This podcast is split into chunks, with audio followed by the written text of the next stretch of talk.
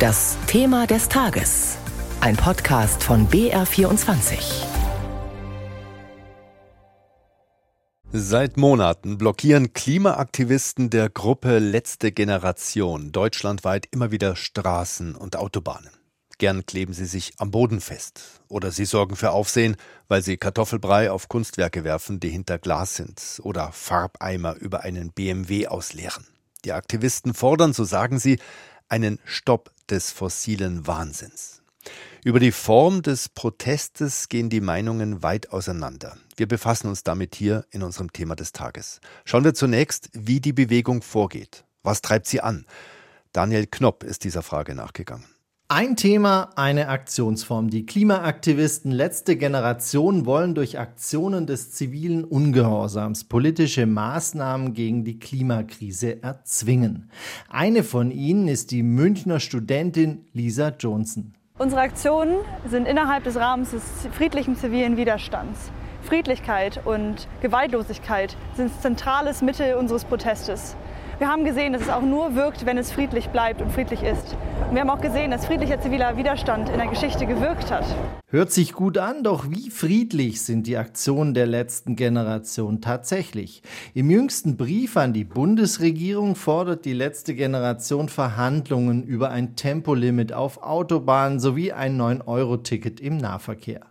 Bei Erfüllung dieser Forderungen stellt die letzte Generation eine Beendigung der Proteste in Aussicht. Ansonsten sehe sich die Gruppe zu weiteren Klebeaktionen gezwungen, so die Münchner Aktivistin Lisa Johnson. Wir unterbrechen einen Alltag, der todbringend ist. Wir können nicht mehr so weitermachen. Was ist denn hier gerade? Was geht hier eigentlich gerade in unserem Staat ab? Was passiert hier gerade? Wer ist hier der Kriminelle? Die, die sich für die Lebensgrundlage einsetzen oder die, die diese Klimakrise weiter befeuern? Nach Lisas Worten handelt die letzte Generation also aus einer gewissen Notwehr. Um also quasi Schlimmeres zu verhüten, muss eine bestimmte Klimapolitik erzwungen werden. Die Methoden und Briefe der letzten Generation haben bei der deutschen Bundesregierung bisher nichts erreicht. Sicher ist somit, die Aktionen der letzten Generation gehen weiter. Die Frage ist natürlich auch, inwieweit sind diese Aktionen noch verhältnismäßig oder geht es da womöglich schon um Nötigung, um Straftaten? Und andersrum, wie stark soll oder darf der Staat eingreifen?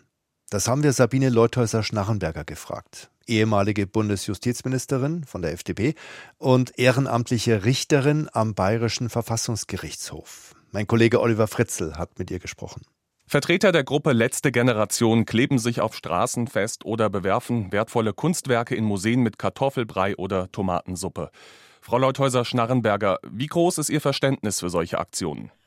Also ich habe schon Verständnis, dass man auch ein bisschen andere Formen von Demonstrationen wählt. Mein Verständnis lässt deutlich nach, wenn ganz gezielt Gegenstände, die mit dem eigentlichen Anlass und dem Thema der Demonstration nichts zu tun haben, bewusst beschädigt äh, oder verletzt werden, also Kartoffelbrei in vielfältiger Form oder sich an Rahmen von wichtigen Gemälden in Museen festkleben, die dann auch zu Beschädigungen führen mit äh, hohen Kosten, die damit verbunden sind. Da sehe ich keine Sinnhaftigkeit und da sehe ich auch, dass es rechtliche Probleme gibt. Das noch zum Versammlungsrecht und erlaubter Demonstration zu rechnen. Es gab ja diesen schrecklichen Unfall mit einem Betonmischer in Berlin.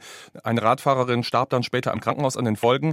Letztlich kann man es, glaube ich, noch nicht so ganz bewerten. Da mhm. laufen die Ermittlungen noch. Die Empörung war natürlich groß, aber mhm. war das aus Ihrer Sicht so ein, so ein Fall, der zu weit ging? Äh, also ich glaube, man muss alles tun, wenn man demonstriert, auch mit Klebstoff auf der Straße, dass Menschen nicht gefährdet werden. Der Unfall hat unabhängig von der Demonstration stattgefunden und äh, wie weit ein Verhalten zurechenbar ist jetzt auf die Klimaaktivisten und die dort Protestierenden ist ja wirklich sehr ungewiss. Sie haben gesagt, zu Recht wird noch ermittelt. Also ich glaube, so pauschal kann man nicht sagen, die sind dafür verantwortlich.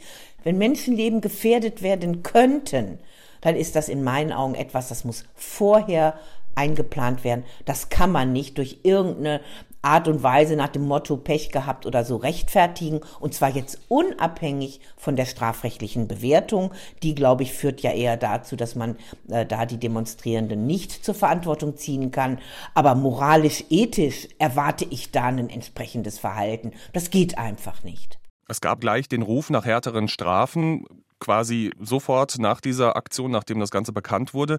Mal ganz generell, sind wir da manchmal vielleicht ein bisschen zu voreilig, was diesen Ruf nach härteren Strafen angeht? Absolut. Das geht mir manchmal viel, viel zu schnell. Man weiß noch gar nicht, wie genau ein Sachverhalt ist, aber sofort kommt dann in diesem Fall ja Mindeststrafen in Form von Freiheitsstrafen für bestimmte Strafrechtsnormen, also Nötigung zum Beispiel, äh, dann aufzunehmen. Da weiß man noch gar nicht, wie sieht's eigentlich da aus und vor allen Dingen, solche Schnellschüsse bringen nichts. Die haben erstens keine abschreckende Wirkung, zweitens man hat noch gar nicht darüber gesprochen, wie weit wird denn das geltende Recht auch tatsächlich angewandt. Und da sind ja Freiheitsstrafen und Geldstrafen vorgesehen. Dann gibt es sogar noch für extreme Fälle von Gefährdungen die Möglichkeit, jemanden für eine kurze Zeit in Polizeigewahrsam zu nehmen, um zu verhindern, dass vielleicht am nächsten Tag etwas Schlimmeres passieren könnte. Also ich halte von diesen Schnellschüssen gar nichts und ich halte es hier in der Sache auch nicht für geboten und nicht für notwendig. Kurze Zeit in Polizeigewahrsam, das ist das Stichwort. In München haben sich kürzlich mehrere Aktivisten zweimal innerhalb eines Tages auf einer Straße festgeklebt. Jetzt sitzen sie 30 Tage in sogenannter Präventivhaft. Mhm. Ist das aus Ihrer Sicht angemessen? Nein, das halte ich für überhaupt nicht angemessen. Ähm, das ist viel zu lange. Präventivhaft, die es ja in allen Polizeigesetzen der Länder gibt, kann sein mal 48 Stunden, natürlich alles nur mit Richter, ganz klar. Aber 30 Tage, in Haft nehmen, auch wenn man sagt, wenn die freikommen, können sie wieder sich festkleben, ist in meinen Augen absolut unverhältnismäßig. Das geht nicht. Ja, das bayerische Polizeiaufgabengesetz macht diese lange, relativ lange ja. Präventivhaft möglich. Das ganze Gesetz ist hoch umstritten. Wir sprechen seit Jahren drüber. Mhm. Es gab schon mehrere Gerichtsverfahren. Es sind noch Klagen anhängig. Ja, meine auch. Ja, vor allem der Begriff drohende Gefahr ist ja einer dieser Punkte. Also dürften sich die Kritiker jetzt bei diesen Aktionen und der Reaktion darauf der bayerischen Justiz bestätigt fühlen?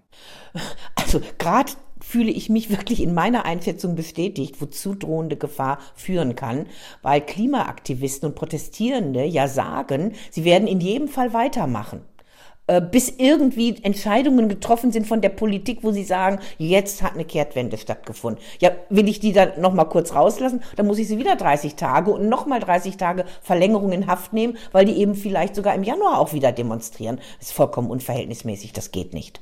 Die ehemalige Bundesjustizministerin Sabine Leuthäuser-Schnarrenberger war das in unserem Thema des Tages hier auf BR24. Oliver Fritzel hatte mit ihr gesprochen.